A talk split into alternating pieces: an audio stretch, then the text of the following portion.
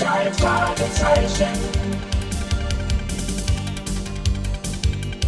Die drei Fragezeichen. Die drei Fragezeichen. Die drei Fragezeichen. Justus Jonas, Peter Schauer, Novemberus. Justus Jonas, Peter Schauer, Novemberus. Die drei Fragezeichen. Ah, hier ist es. Paseo Place Haus Nummer 402. Und es ist genau sechs. Wir sind also pünktlich zur Stelle. Es kommt schon jemand. Oh, ihr seid pünktlich. Justus Jonas, Bob Andrews und Peter Shaw. Oder irre ich mich? Sie ehren sich nicht, Sir. Wir sind's, die drei Detektive. Na, du kommt herein und macht die Tür hinter euch zu. Danke, Sir. Gehen wir in mein Büro. Hier ist es gleich.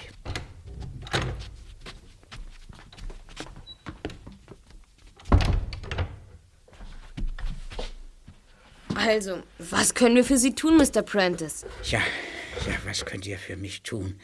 Hm, naja, also, bei mir spukt's. Wie, ihr glaubt mir nicht, ich sehe es euch an, ihr sagt keinen Ton. Es ist aber tatsächlich so, jemand verschafft sich Zutritt zu meiner Wohnung, wenn ich nicht da bin. Ich habe Beweise. Dies ist ein großes Apartmenthaus. Gibt es einen Hausverwalter? Und könnte dieser Verwalter einen Zentralschlüssel haben? Mrs. Bugel, dieses widerliche Weib, ist die Verwalterin. Aber zu dieser Wohnung hat sie keinen Schlüssel. Ich habe mir extra ein neues Schloss einbauen lassen, um dieses neugierige Weibsbild fernzuhalten. Und durch die Fenster kann keiner einsteigen. Dafür liegt die Wohnung zu hoch. Es geht nur über die Außentreppe und durch die Wohnungstür. Es muss einen Zweitschlüssel geben, es muss einfach. Das ist aber noch nicht alles. Es kommt noch schlimmer. Das müssen Sie erklären, Sir. Es blitzt mitten in meinem Arbeitszimmer auf. Auch wenn ich da bin. Das habe ich schon mehrmals gesehen. Und Sie sind sich sicher, dass Ihre... Ich bin sicher, dass mir meine Fantasie keinen Streich spielt. Ihr werdet den Fall übernehmen, ja? Das müssen wir noch miteinander besprechen. Wir rufen Sie später an. Darf ich jetzt mal die anderen Räume der Wohnung sehen? Gern. Komm.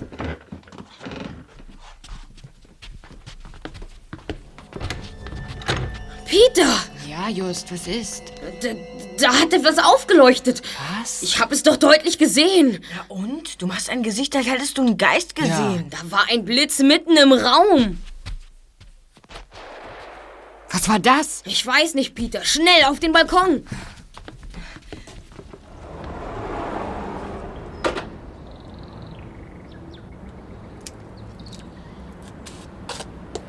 Nicht zu sehen. Leise. Läuft doch jemand.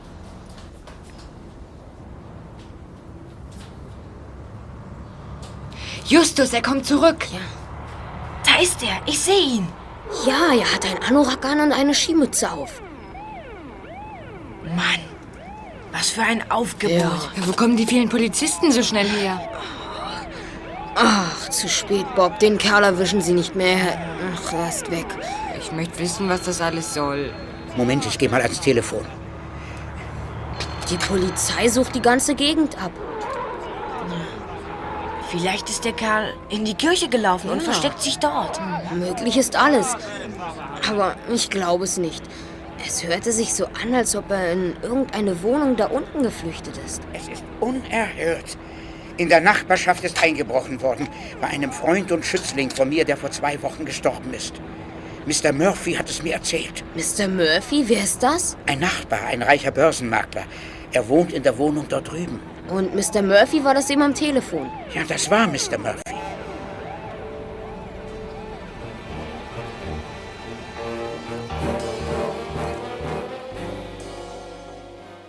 Justus, Peter und Bob kehrten am nächsten Tag zu Mr. Prentice zurück. Sie hatten einige Vorbereitungen getroffen, mit deren Hilfe sie ihre kriminalistische Arbeit vorantreiben wollten. Mr. Prentice war nicht allein. Mr. Needland war bei ihm. Needland war der Bruder des verstorbenen Künstlers, bei dem eingebrochen worden war. Es tut mir leid, Mr. Needland, dass in der Wohnung Ihres Bruders eingebrochen worden ist. Vielleicht möchtet ihr drei noch ein Rätsel lösen. Es hat sich nämlich herausgestellt, dass ich der Geschädigte bei diesem Einbruch war. Naja, Fenton, es war doch bestimmt nur ein Zufall. Naja, er hat doch das Kunstwerk nur gerade bei sich gehabt, weil er es für eine Ausstellung brauchte. Naja, äh, zweifellos hat die Polizei den Einbrecher verscheucht, bevor er noch mehr mitnehmen konnte. Außerdem Karpatenhund. Na, das genügt gerade. Mr. Prentice sagte mir, dass ihr einen besonderen Spürsinn habt. Ich muss euch aber leider sagen, dass es in dem Fall jedoch nicht viel aufzuspüren gibt. Naja, der Einbrecher ist doch ganz simpel durch das Küchenfenster eingestiegen. Naja, für die Polizei also ein Routinefall. Aber er hat den Karpatenhund mitgenommen. Sonst äh, war ja auch nichts zu holen in der Wohnung. Naja, mein Bruder lebte sehr bescheiden. Er war ein großer Künstler. Er lebte für seine Kunst. Das gefiel mir ja so an ihm. Deshalb habe ich ihn auch unterstützt. Ja, was ist denn überhaupt ein Karpatenhund, Mr. Needland? Naja, ein Hund eben. Ein Hund, den es äh, vermutlich nie gegeben hat. Außer in der Fantasie einiger abergläubischer Leute. Naja, also mein Bruder war ein Romantiker. So waren auch seine Motive. Es gibt da eine Legende, dass vor zwei Jahrhunderten ein Gebirgsdorf in den Karpaten äh, von einem Hundedämon heimgesucht wurde. Die Bewohner der Karpaten sind wohl besonders anfällig für sowas. Das Gebiet kennt man auch unter dem Namen Transsilvanien. Dort soll der Vampir Dracula gelebt haben. Aber der Hundedämon war kein Vampir. Die Leute im Dorf glaubten, naja, dass er der Geist eines Edelmannes war, der sich, naja, besonders wilde Jagdhunde herangezüchtet hatte. Um sie für die Jagd besonders scharf zu machen, ließ er die Hunde hungern. Eines Tages aber brach ein solcher Hund aus und tötete ein Kind. Schrecklich, Mr. Prentice. Ja, eine Tragödie. Der Vater erschlug in seinem Zorn den Edelmann, und dieser schwor, während er starb, dass er aus dem Jenseits zurückkehren und sich rächen werde. Ich vermute, das tat er dann in der Gestalt des Karpatenhundes. So ist es, Peter. Hat Ihr Bruder den Hund gemalt, Mr. Needland? Mein Bruder äh, war ein Bildhauer.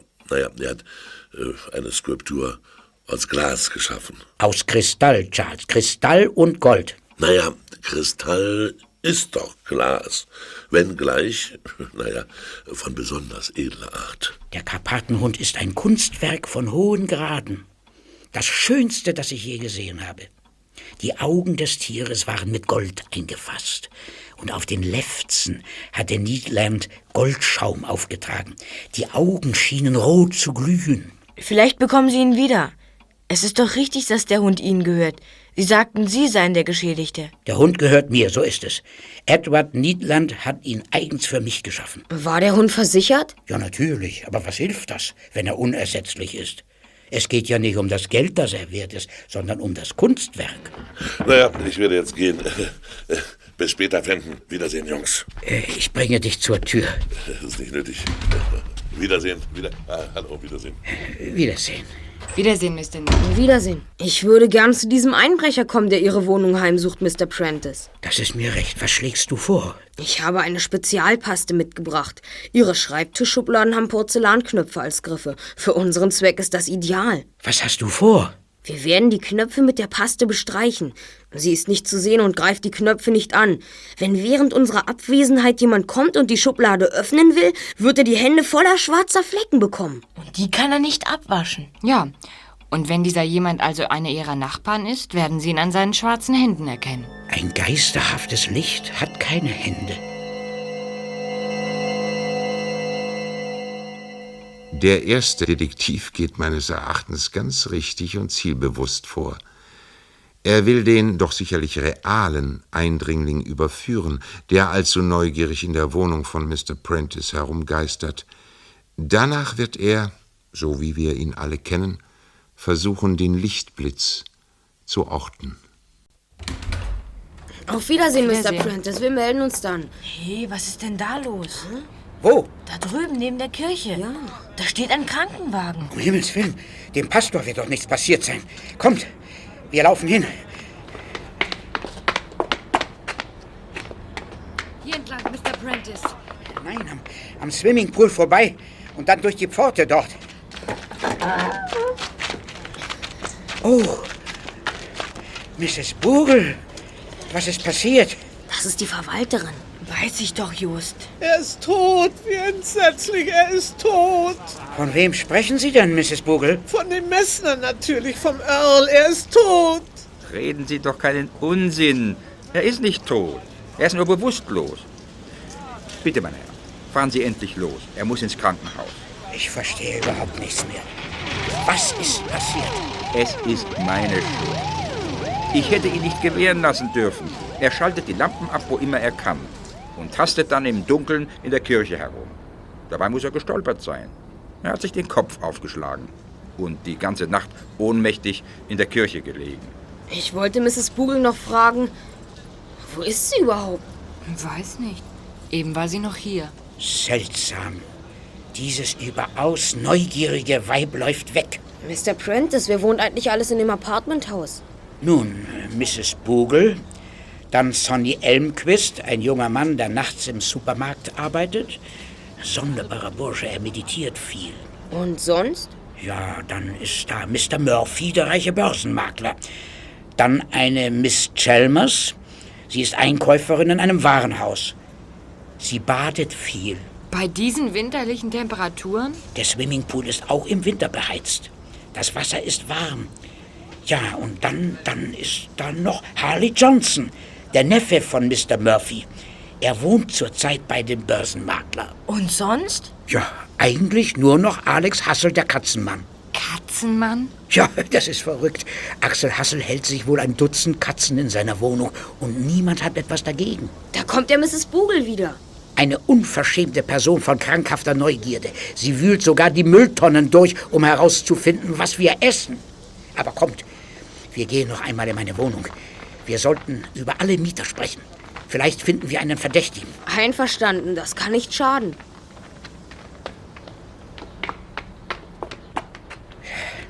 So, da wären wir. Nanu, die Tür ist auf. Jemand war in ihrer Wohnung, während wir weg waren. Das ist doch nicht zu fassen. Warten Sie, ich will doch mal sehen, ob jemand am Schreibtisch war. Na? Tatsächlich. Sieh doch, der Ja. Griff ist verschmiert. Mrs. Bugel. Sie hat hier herumgeschnüffelt. Verdammt, wenn man es ihr nur beweisen könnte.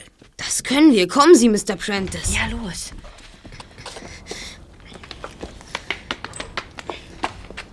Hallo, Mrs. Bugel. Hallo, können wir Sie mal sprechen? Mich? Natürlich. Warum denn? Darf ich Ihre Hände mal sehen? Was? Was willst du? Ihre Hände, Mrs. Bugel. Sie haben schwarze Flecke an den Händen. Ach, ja, richtig. Es muss in der Küche passiert sein. Sie waren in der Wohnung von Mr. Prentice. Sie haben seinen Schreibtisch geöffnet und in seiner Privatpost herumgewühlt. Ich? Aber das ist ja... Sie können reiben, so viel Sie wollen. Die Flecken gehen nicht weg. Genau. Ich hätte, hätte gern ein paar Worte mit Ihnen gesprochen, Mrs. Bugel. Bitte kommen Sie mit. Haben Sie gehört, was diese unverschämten Bengel behaupten?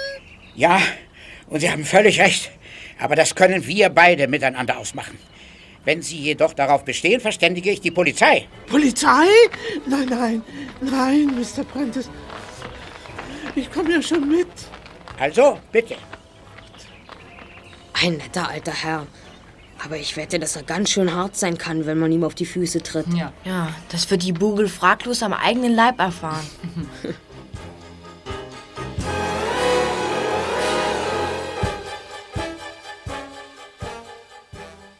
Guten Morgen. Morgen. Ist der noch morgen? Nein, es ist schon fast 2 Uhr. Mr. Prentice sagte mir, dass Sie drüben an der Vermont Avenue in dem Supermarkt arbeiten, Mr. Elmquist. Er hat auch nachts auf. Von Mitternacht bis zum Morgen. Manchmal ist es eine verflixte Schinderei, aber der Lohn ist höher, wenn man diese Schicht übernimmt. Und wenn es nichts zu tun gibt, dann kann ich lernen. Besuchen Sie eine Schule? Wozu denn? All das ist doch nur Illusion. Illusionen? Wieso das, Mr. Elmquist? Alles ist Illusion. Die ganze Welt. Wir sind alle wie eine Herde schlafender Tiere, die einen bösen Traum haben. Aber ich werde bald aufwachen. Was lernen Sie denn? Meditation. Den Weg zur Endstufe des Bewusstseins. Zurzeit spare ich. Ich möchte nach Indien reisen und mir dort einen Guru suchen. Dort gibt es die besten Lehrer. Was wollen Sie denn von einem Guru lernen? Ich will wissen, wie man ohne irgendwelche Bedürfnisse leben kann. Das ist doch das einzig Richtige. Findet ihr nicht auch? Naja, wenn Sie gar nichts mehr brauchen, wenn Sie alles haben, was Sie brauchen? Nein, nein, du hast keine Ahnung. Nicht meine Kragenweite. Es ist ganz einfach. Wünsche, Bedürfnisse. Damit fängt doch das ganze Elend an. Nehmt den alten Prentice. Der sorgt sich doch nur um seine Besitztümer.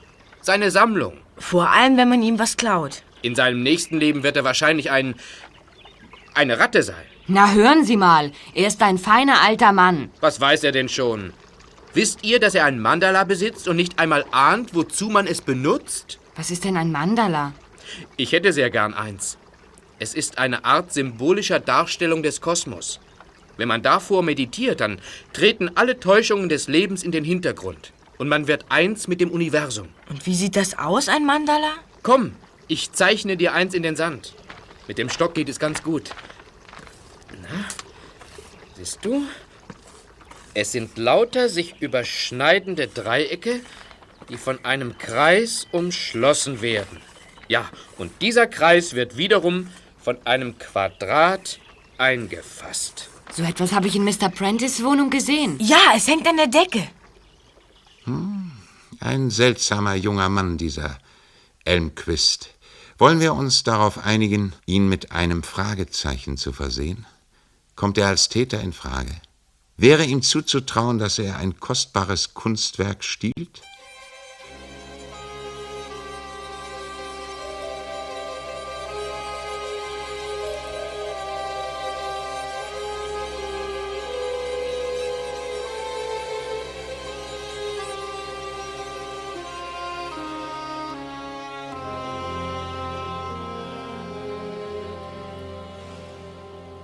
Die drei Fragezeichen gingen in die Wohnung von Mr. Prentice, um ihm noch einige Fragen zu stellen. Ja, das sind alles Fragen, die mir die Polizei auch gestellt hat. Allerdings habe ich dem Polizisten nichts von den Lichtblitzen gesagt, die da. Da war es wieder. Ein Blitz. Ich habe es deutlich gesehen. Das Mandala leuchtete auf. Das muss von unten vom Swimmingpool hergekommen sein. Ein Lichtstrahl oder so. Ja, ich sehe nach. Ja, ich komme auch mit. Ich auch. Kommt nicht in Frage. Einer von euch muss doch hier oben bleiben und beobachten. Am besten du, Peter. Na schön. Haut schon ab. Los doch, Bob, komm. Ja, ja, ich komme ja schon.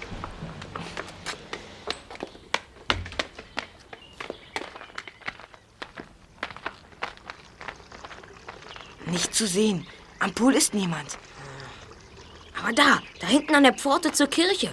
Ich glaube, da war jemand. Los hin, dann sehen wir es ja. Fall nicht ins Wasser. Keine Angst, ich pass schon auf. Durch die Pforte. Dann sehen wir ihn vielleicht noch.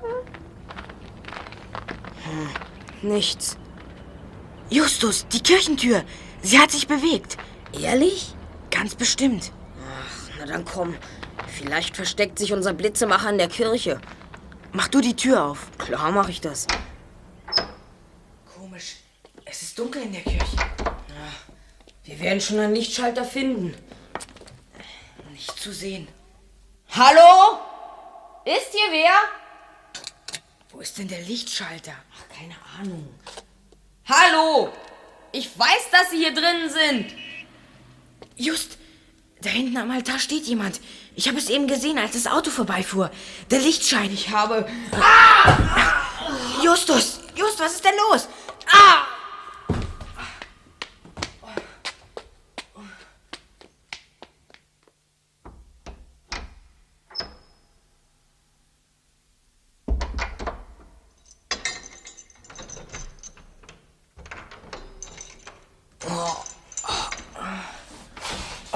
Bob?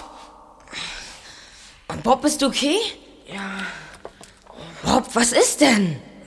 verflixt. Irgendjemand hat mir eins über die Rübe gegeben. Ach, mir auch.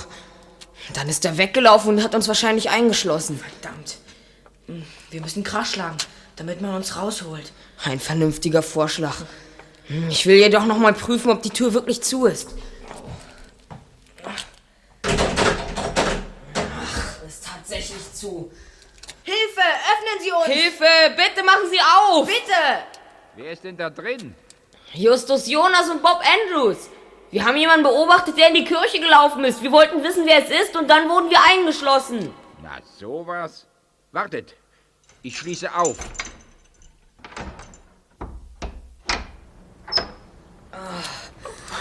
Oh, vielen Dank, Herr Pfarrer. Ach, bitte, wer hat eigentlich einen Schlüssel für die Kirche? Miss O'Reilly, der Vikar und ich natürlich. Und im Pfarrhaus hängt an der Garderobe noch ein weiterer Schlüssel. Danke, Herr Pfarrer. Wir gehen jetzt wieder zu Mr. Prentice. Dort finden Sie uns, falls Sie noch Fragen haben sollten. Fragen? Hm, ich habe keine.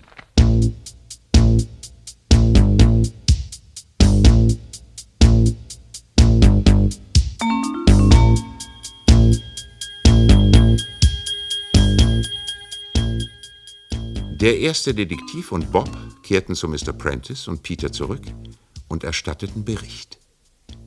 Also für mich steht fest, dass der Einbrecher die Kirche in seinen Plan mit einbezog oder mit einbeziehen musste. Du meinst, es besteht ein Zusammenhang zwischen den Lichtblitzen und dem Diebstahl des Karpatenhundes? Das halte ich zumindest nicht für unmöglich. Das verstehe ich nicht. Was hat der Einbrecher in der Kirche gesucht? Ich kann vorläufig nur vermuten, dass der Einbrecher von der heranrückenden Polizei überrascht wurde. Er flüchtete aus der Künstlerwohnung und hatte vermutlich Mühe, sein Diebesgut zu verstecken. Wahrscheinlich. Denn überall wimmelte es von Polizei. Er ließ das Diebesgut in der Kirche und wollte es sich später holen. Dabei geriet er an den Messner. Er schlug ihn nieder und zog wahrscheinlich unverrichteter Dinge wieder ab. Und du meinst, wir haben ihn dabei überrascht, als er abermals versucht hat, die Beute aus der Kirche zu holen? Das halte ich für wahrscheinlich, Kollegen. Moment, das Telefon. Ja, Prentice? Glaubst du, dass das Diebesgut jetzt auch noch in der Kirche ist, Just? Das glaube ich nicht. Warte mal, da scheint sich was Interessantes zu tun. Mr. Prentice sieht so erregt ja, aus. Also Ja. gut, ich bin einverstanden. Die Figur darf aber auf keinen Fall beschädigt werden. Wer war das, Mr. Prentice? Der Dieb des Karpatenhundes. Es ist ihm wahrscheinlich nicht gelungen, die Figur über einen Hehler abzusetzen. Daher hat er ihn mir angeboten. Für 10.000 Dollar. Aber Sir, darauf werden Sie doch nicht eingehen. Sie müssen die Polizei verständigen. Ja, das würde ich am liebsten tun. Es gefällt mir gar nicht, mit Verbrechern Geschäfte zu machen. Aber Wenn ich den Hund nicht zurückkaufe, ist er vielleicht für alle Zeiten verloren. Ich werde also das Lösegeld bezahlen. Ich habe keine andere Wahl.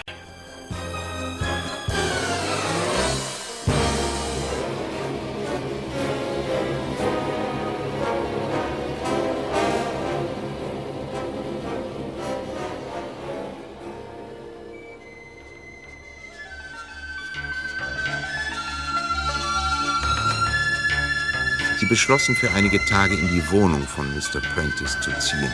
Justus glaubte nur so Aussicht auf Erfolg bei ihrer kriminalistischen Arbeit zu haben. Mr. Prentice hatte nichts dagegen einzuwenden. Im Gegenteil. Er war den drei Jungen dankbar. nimmst du mal eben meinen Koffer, Peter? Gern. Danke, ich will nur zu Mr. Elmquist, ihn was fragen. Bin gleich wieder da. Sag mal, Just, was hast du denn alles in deinem Koffer? Der ist ja schwer, als hättest du Steine eingepackt. Oh, das ist die Fernsehkamera mit Monitor, stammt aus einem Kaufhaus. Ah ja, das haben sie ja jetzt überall. Die Hausdetektive überwachen die Kunden damit, sodass sie jeden gleich erwischen, der was klaut. Woher hast du das Ding? Das Geschäft, in dem die Anlage eingebaut war, ist ausgebrannt. Die Kameras und die Monitoren wurden dabei beschädigt. Onkel Titus hat den ganzen Kram gekauft. Unglaublich billig. Oh, und du hast das alles wieder repariert? So ist es. Damit wollen wir Sonny Elmquist also beschatten. Naja, nicht nur ihn, alle Mieter. Wir können den Innenhof mit der Kamera beobachten. Ja, genau. Dann glaubst du also, dass sich etwas tun wird? Da bin ich sicher. Der Dieb hat sich gemeldet und muss heraus aus seinem Versteck. Er wird uns in die Falle gehen. Die Chambers badet schon wieder. Also mir wäre das zu kalt. Ich friere auch so schon. Mich würden keine zehn Pferde ins Wasser bringen. Ich auch nicht. Okay, geht schon mal hoch. Ich klingele bei Elmquist. Mal sehen, ob er da ist. Bis gleich. Bis gleich. Jetzt steigt die Chambers endlich aus dem Wasser Sie sieht richtig durchgefroren aus. und rennt wie ein altes Huhn zu ihrer Wohnung. Da kommt die alte Bugel. Sie hat ein Päckchen für Miss Chalmers. Komm, Peter, ich will in die warme Bude. Warte doch mal. Glaubst du, das ist wichtig? Ich habe ein Päckchen für Sie, Miss Chalmers. Hoffentlich ist Mr. Prentice da.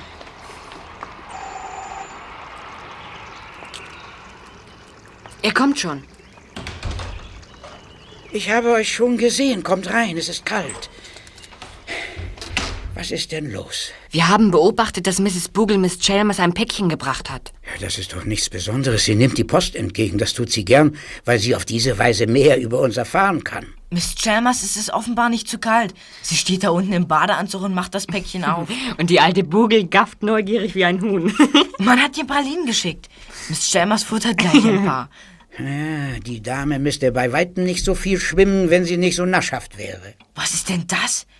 Sie lässt die Pralinen fallen. Sie wird ganz blass. Sie, sie taumelt, sie stürzt. Justus! Justus nimmt die Pralinen. Sie sind vergiftet. Schnell hin zu ihr. Mr. Prentice, rufen Sie bitte einen Krankenwagen.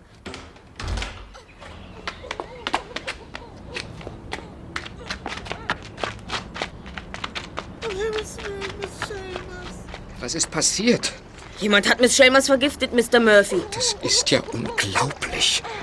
Kommen Sie, Mrs. Chalmers. Ich fahre Sie rasch ins Krankenhaus. Mr. Prentice hat einen Krankenwagen gerufen.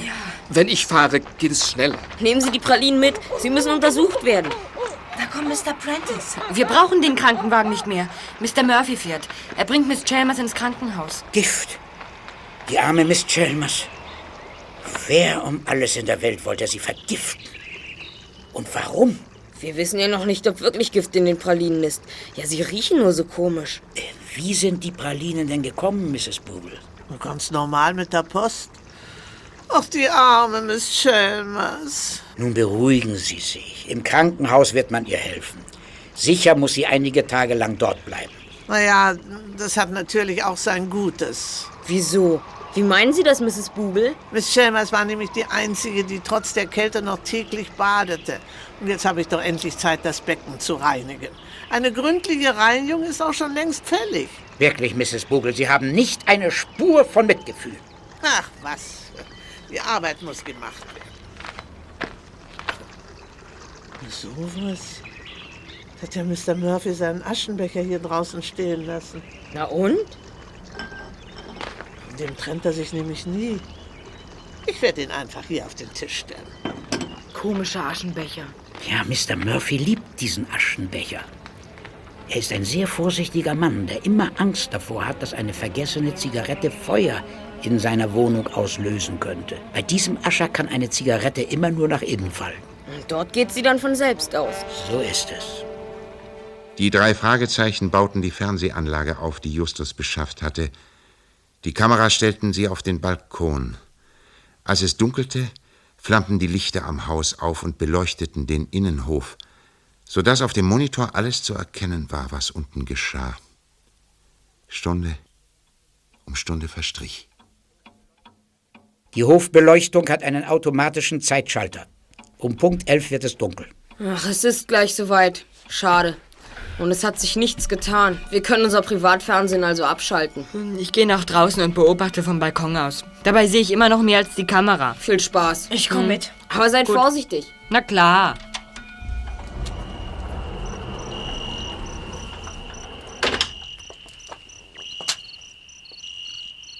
Bei Mr. Elmquist geht das Licht aus. Er muss wahrscheinlich zur Arbeit. Du, Bob, da kommt jemand. Ich glaube, es ist Mr. Murphy, der Börsenmakler. Er holt sich den Aschenbecher. Mrs. Boogle hat ihn auf den Tisch dort am Schwimmbecken abgestellt. Jetzt geht er in seine Wohnung. Elmquist kommt aus der Tür. Er hat einen Bademantel an. Ob der jetzt noch baden will? Sieht so aus. Nein. Er geht zur Tür von Mr. Murphy. Komm, Bob, wir schleichen uns runter. Wozu? Ich möchte wissen, was die beiden so spät noch zu bereden haben. Okay, gute Idee. Aber leise. Die Freitreppe runter. Na klar.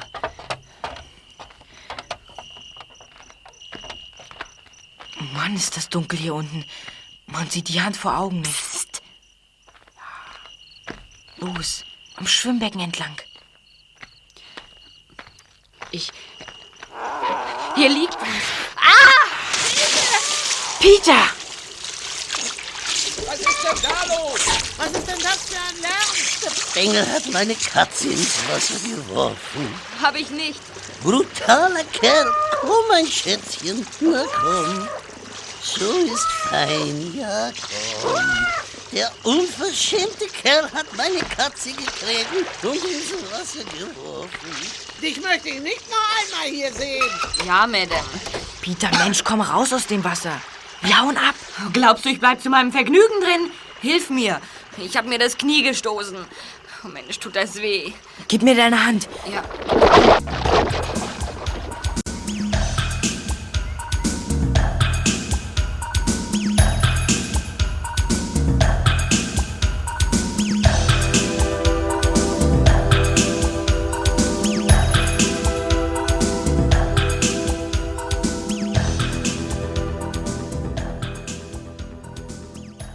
Noch eine Tasse Tee, Justus?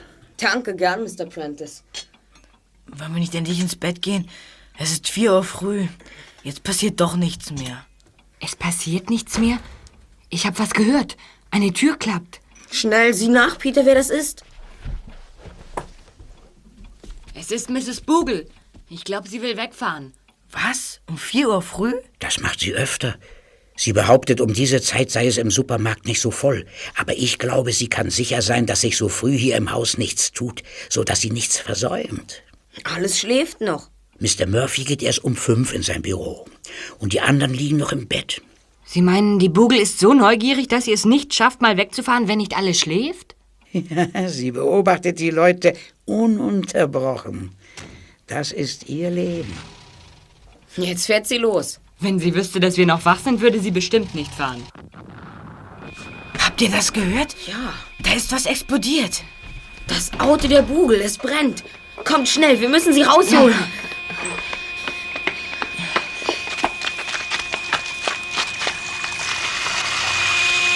Sie ist gegen einen Hydranten gefahren. Das Wasser löscht das Feuer. Wir müssen sie rausholen, sonst ertrinkt sie. Mrs. Boogle, wie schrecklich. Helfen Sie uns, Mr. Murphy. Die Autotür auf. Warten Sie, Mrs. Bugel, wir helfen Ihnen. Ich fasse mit an. Die Tür klemmt.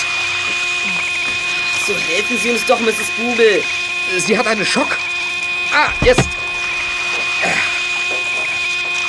Zieht sie raus.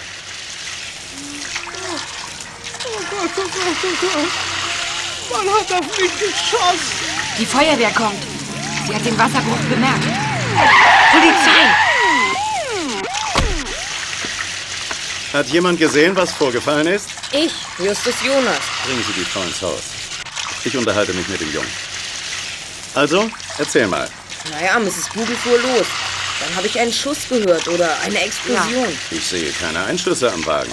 Unter der Motorhaube kam schwarzer Rauch hervor. Nur das werden wir gleich haben. Gott sei Dank, die Jungs von der Feuerwehr stellen das Wasser ab. So, ich mach mal die Motorhaube auf. Lauter Papierfetzen und angesenkte Watte. Die Zündkabel sind verschmort. Kein Schuss. Unter der Haube war eine Art Zündladung angebracht. Der Wagen ist beschlagnahmt. Wir werden ihn genau untersuchen. Hatte die Frau irgendwelche Feinde? Einen ganzen Bau voll. Dennoch kann ich mir nicht vorstellen, dass ihr deshalb jemand gleich eine Bombe ins Auto legt. Das hat er aber getan. Wer immer das war, hoffentlich reicht es ihm jetzt. Miss Chalmers vergiftet. Ein Bombenanschlag auf Mrs. Boogle. Mehr kann nun wohl wirklich nicht passieren.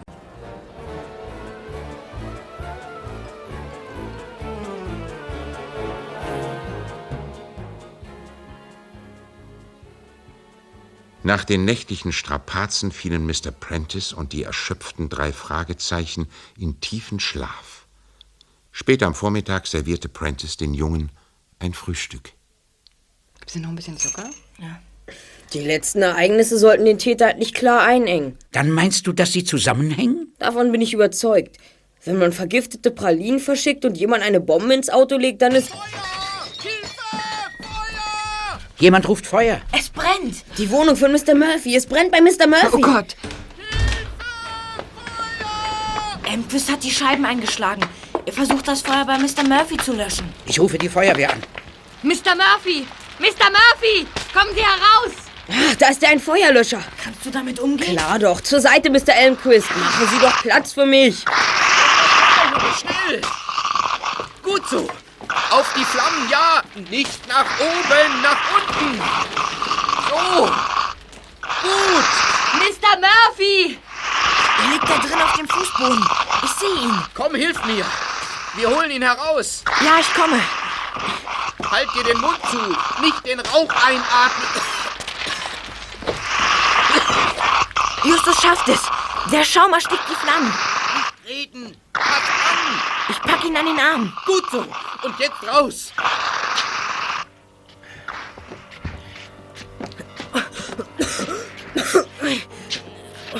Soll ich helfen? Nein, es geht. Nein. Die Feuerwehr kommt schon. Ist Mr. Murphy tot? Nein, er lebt. Er ist nur ohnmächtig.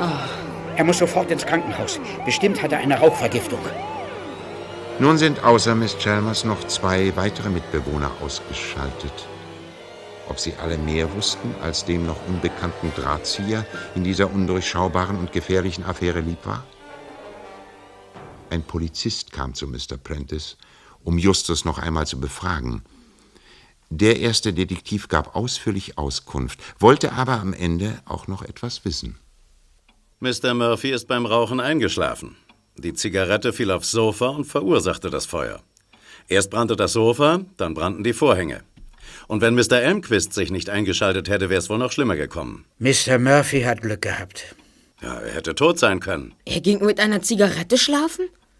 Und das ist sicher. Das tun leider viele. Aber er hatte doch einen Spezialaschenbecher. Angeblich konnte die Zigarette gar nicht aus diesem herausfallen. Ja. Wenn einer sich schon im Bett eine Zigarette ansteckt, kann alles Mögliche passieren. Und Mr. Murphy war todmüde. Er hat sich aufs Sofa gelegt und ist sofort eingeschlafen. Wir haben ihn auf dem Fußboden gefunden. Warum ging er nicht zur Wohnungstür und ins Freie, wenn er schon wach wurde? Er hat in seiner Angst die Richtung verwechselt. Das kommt schon vor. Weiß man schon, wie es um ihn steht? Ich meine, ist die Rauchvergiftung schlimm? Nein, nicht sehr. Mr. Murphy wird aber dennoch einige Tage im Krankenhaus bleiben. Er hat in letzter Zeit schlecht geschlafen und will sich nun einmal gründlich untersuchen lassen. Und wie geht es Miss Chalmers? Sie wird bald wieder entlassen. Ja, das wär's dann. Auf Wiedersehen und vielen Dank. Wiedersehen. Auf Wiedersehen. Wiedersehen. Und wie geht's jetzt weiter? Ich habe inzwischen einen Anruf vom Dieb bekommen. Was? Davon haben Sie ja gar nichts gesagt. Dazu war keine Gelegenheit. Inzwischen habe ich das Geld von der Bank geholt. Da in der Tüte ist es. Was? In der Einkaufstasche? Genau, das ist am ungefährlichsten. Wer glaubt schon, dass in so einer Tüte 10.000 Dollar versteckt sind? Niemand. Raffiniert. Die Tüte fällt überhaupt nicht auf. Sie ist praktisch unsichtbar. Unsichtbar. Wie das gläserne Kunstwerk, unsere Titelfigur. Liegt hier der Hund begraben? Eine Tüte voller Geld. Naja, weil es in der Tüte steckt, ist das Geld praktisch unsichtbar. Hey, Just, was ist denn? Soll ich euch mal eine Geschichte erzählen? Ach, rede nicht um den heißen Brei, die Zutaten kannst du dir sparen. Es ist ein Mordfall, eine Erzählung, die ich vor langer Zeit gelesen habe. Ein Mord, der mit einer unsichtbaren Waffe verübt wurde. Ja, und? In der Geschichte saßen ein Ehepaar und ein Freund in einem Zimmer. Der Ehemann und der Freund gerieten in Streit und daraus entwickelte sich ein Kampf. Dabei stürzten die Kerzen um, die die einzige Beleuchtung im Raum darstellten. Und wie ging es weiter? Da hörte die Frau ihren Mann schreien. Jemand stürzte zu Boden. Die Frau spürte, dass sie etwas berührte. Die Diener kamen herein und machten Licht. Der Mann war tot. Er war erstochen worden, aber im Raum war keine Waffe. Ach, das gibt's doch gar nicht. Eine Waffe muss da gewesen sein. Naja, sie wurde schließlich auch gefunden. Na, und was war das für eine Waffe? Ein gläserner Dolch. Der Freund hatte den Ehemann damit getötet und den Dolch am Rock der Frau abgewischt. Dann hat er ihn in einen Wasserkrug gesteckt. Im Wasser war er nicht zu sehen. Und was soll das? Mr. Prentice, warum sollte jemand Miss Chalmers vergiften wollen? Gibt es dafür einen anderen Grund als den, dass sie immer schwimmt? Um Himmels Willen. Und Mrs. Bogle, sie wollte das Becken leeren und säubern. Mr. Prentice, wir haben die ganze Zeit nach einem gläsernen Hund gesucht. Dabei liegt er offen vor uns und ist doch unsichtbar. Du meinst, er ist im Schwimmbecken. Morgen sollen Sie das Lösegeld für den Hund bezahlen.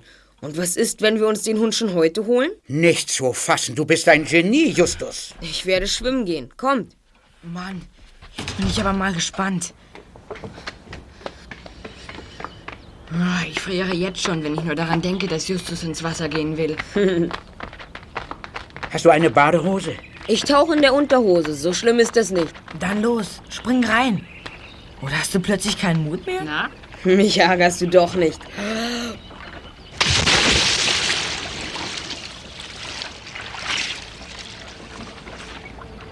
Ob er ihn findet? Na, wenn der Hund im Schwimmbecken ist, bestimmt. Hm. Oh, er bleibt aber lange unten. Ja. Ich glaube, er hat ihn schon. Er kommt hoch. Er hat ihn, er hat den Karpatenhund. Unglaublich. Es ist nicht so.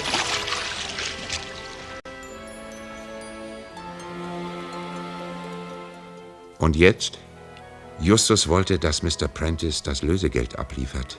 Denn nur so konnte man den Dieb und Erpresser überführen. Die drei Detektive überwachten das Schwimmbecken, aber niemand erschien, um den Hund zu holen.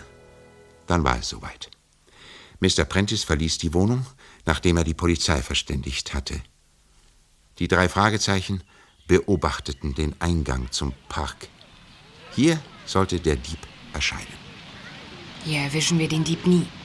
Es sind viel zu viele Menschen auf der Straße. Abwarten, Peter. Jetzt legt Mr. Prentice die Tüte mit dem Geld in einen Abfalleimer. Und geht weiter. Und wie es der Dieb will. Mensch, da kommt ein Landstreicher. Nein, er wühlt in den Abfalleimern herum. Wenn der das Geld findet. Ach, er hat es gefunden. Aber das ist doch der Falsche. Das ist doch gar nicht der Dieb. Da, die Polizisten kommen. Sie wollen ihn einfangen. Er läuft weg, wie ich erwartet habe. Wie du erwartet hast? Na klar. Kennst du ihn denn? Weißt du, wer das ist? Sicher. Heraus damit. Gleich. Kommt. Wohin? Der Kerl ist wieder entwischt. Ob er wieder in die Kirche geflüchtet ist? Bestimmt nicht. Wir gehen ins Krankenhaus. Was? Ins Krankenhaus? Du spinnst wohl. Ja. Mhm. Aber bitte, wenn du willst, gehe ich natürlich mit. Ich werde einen Polizisten verständigen. Es ist besser, wenn er uns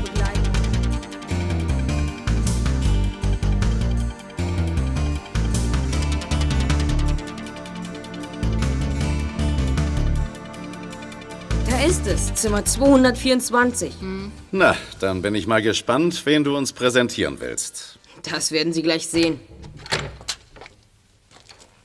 Mr. Murphy? Was hat Mr. Murphy damit zu tun? Er liegt im Bett und schläft. Wirklich, Mr. Murphy? Was? Wie? Was ist denn? Was ist los? Mr. Murphy, warum haben Sie die Decke denn bis zum Kinn hochgezogen? So kalt ist es doch gar nicht. Bitte nehmen Sie mal die Decke runter. Die Decke? Oh, das ist unerhört. Ich, ich bin krank. Warum schützt mich denn die Polizei nicht? Dann ziehe ich die Decke eben weg. Ich protestiere! Sie sind ja angezogen, Mr. Murphy. Der Landstreicher. Er hat das Geld geholt. Er ist der Dieb. Er hatte das perfekte Alibi, so glaubte er. Er meinte, weil er im Krankenhaus liegt, könne er sich davonstehlen und das Geld unbemerkt holen. Aber du bist ihm auf die Schliche gekommen, Just. Wieso eigentlich? Seht seine Hände an. Das Geldpaket war präpariert. Jetzt hat er schwarze Hände. Das ist der Beweis. Natürlich hat er das Feuer selbst gelegt, um von sich abzulenken. Er hat Miss Chalmers vergiftet. Weil sie sonst vielleicht den Hund gefunden hätte. Und Mrs. Bogle eine Bombe in den Wagen gelegt. Ja, warum eigentlich, Mr. Murphy? Ich denke, Sie sind so reich. Das war ich einmal. Ich habe mein ganzes Geld an der Börse verloren. Und das meines Neffen dazu. Er wird in vier Wochen 18. Und dann hätte ich es ihm auszahlen müssen. Daher musste ich es irgendwie beschaffen. Der Karpatenhund sollte mir helfen. Und Sie haben sich so viel Mühe gegeben. Gleich nach dem Einbruch in der Wohnung von Mr. Needland haben Sie bei Mr. Prentice angerufen, um von sich abzulenken. Aber den Brand haben Sie nicht geschickt genug gelegt. Und dass Sie im Krankenhaus bleiben wollten, um sich hier auszuschlafen, erschien mir doch reichlich seltsam. Den Rest erledige ich. Lasst mich mal mit ihm allein. Okay, wir gehen. Kommt, Kollegen. Oh, Sonny Elmquist. Äh, Sie sind auch im Krankenhaus? Sind Sie krank? Krank? Nein, ich bin ganz in Ordnung. Habt ihr ihn?